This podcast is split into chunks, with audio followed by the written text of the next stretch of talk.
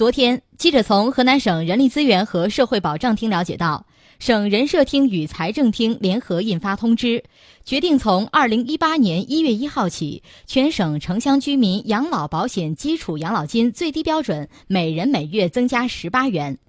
增加后，全省城乡居民养老保险基础养老金最低标准达到每人每月九十八元。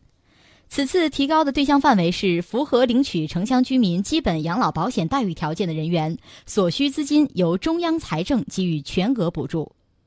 据了解，这是我省自2009年实施新型农村养老保险试点以来第四次提高城乡居民养老保险基础养老金最低标准，也是提高幅度最大的一次，提高比例达百分之二十二点五。这一政策将惠及我省一千四百四十五万符合领取城乡居民养老金的人员。